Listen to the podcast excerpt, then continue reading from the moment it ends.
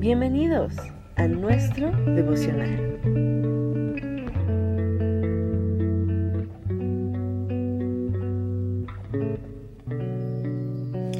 Hola, muy buenos días. Quiero dejarte con este mensaje y vamos a ver en Mateo capítulo 18 esta historia de los dos deudores. Y nuestra lectura es del verso 23 al verso 27. Y Jesús comienza diciendo, por eso el reino de los cielos se puede comparar a cierto rey que quiso ajustar cuentas con sus siervos. Y Jesús está diciendo que esta es una forma en que podemos mirar el reino de los cielos. Es un rey que llama a sus siervos a cuentas, y de la misma manera un día tú y yo seremos llamados a cuentas con el Señor. La pregunta para nosotros sería ¿qué hemos hecho con nuestra vida? ¿En qué la hemos aprovechado? El verso 24 comienza diciendo que le fue presentado a uno de estos dos siervos, a uno de los siervos que le debía diez mil talentos. Este hombre tenía una cantidad muy alta por pagar y si pudiéramos poner esto en nuestros tiempos actuales sería el presupuesto de una ciudad o de un estado, es decir, miles de millones de pesos. El verso 25 dice de esta forma, pero no teniendo el siervo, el esclavo, la forma de pagar, su señor ordenó que lo vendieran junto con su mujer e hijos y todo cuanto poseía y así pagar la deuda. Los discípulos están escuchando el relato de Jesús porque para la época era muy común que si alguien no podía pagar, el cobrador podía venir a casa, podía tomar a la esposa, a los hijos, las posesiones, casa, terreno y poder tratar de cubrir así la deuda, pero toda la familia quedaba en deuda. En la actualidad hay personas que prestan y para cubrir y quitarse de ese problema se juntan lo que pueden y se liberan de ese tipo de personas. Si fuera una deuda menor, tal vez algunos familiares o amigos se sumarían para ayudarle y así pagar la deuda. Pero en este caso, la deuda era tan grande que no había forma de cubrir esa deuda y sería como tratar de sacar un vaso de agua de un lago. ¿Qué hacemos cuando tenemos una deuda que nos está ahogando?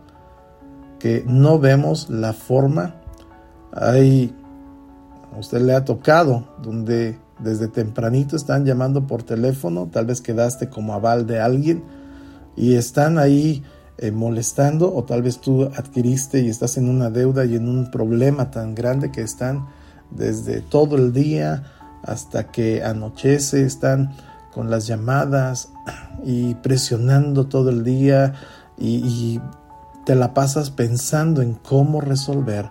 Están hostigando, están molestando, caes en una desesperación y tratas de llegar a un acuerdo.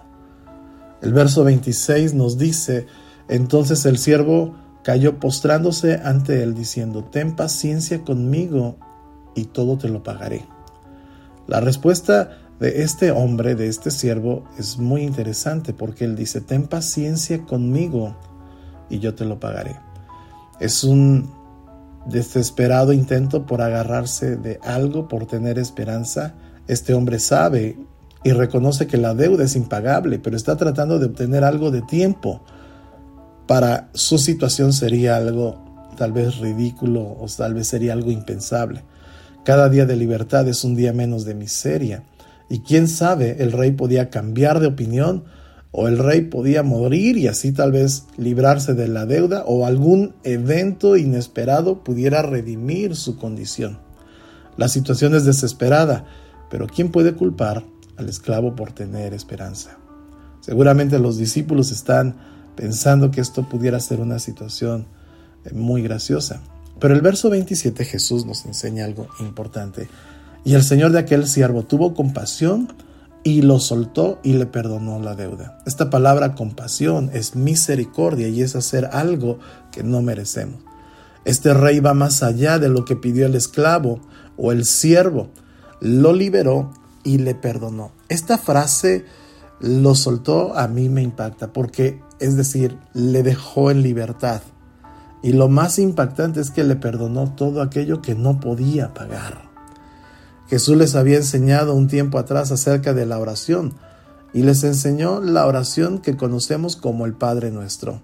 En una de sus partes dice, perdónanos nuestras deudas o nuestros pecados como nosotros perdonamos a nuestros deudores o aquellos quienes nos han ofendido. Este siervo, este esclavo, llegó a su segunda oportunidad. Ahora te hago una pregunta, imagínate cómo regresó a casa. Regresó libre de una carga, regresó a casa renovado, alegre, con gozo. Lo más tremendo es que ese perdón se extendió a su casa, a su esposa, a sus hijos. Se le quitó la etiqueta a esa familia de deudores y experimentaron una completa libertad. Porque el rey tuvo compasión, tuvo misericordia y les perdonó toda la deuda. Déjame darte una promesa. Está en el libro de los Hechos capítulo 3 verso 19. Por tanto, para que sean borrados vuestros pecados, arrepentíos y volveos a Dios, a fin de que vengan tiempos de descanso de parte del Señor.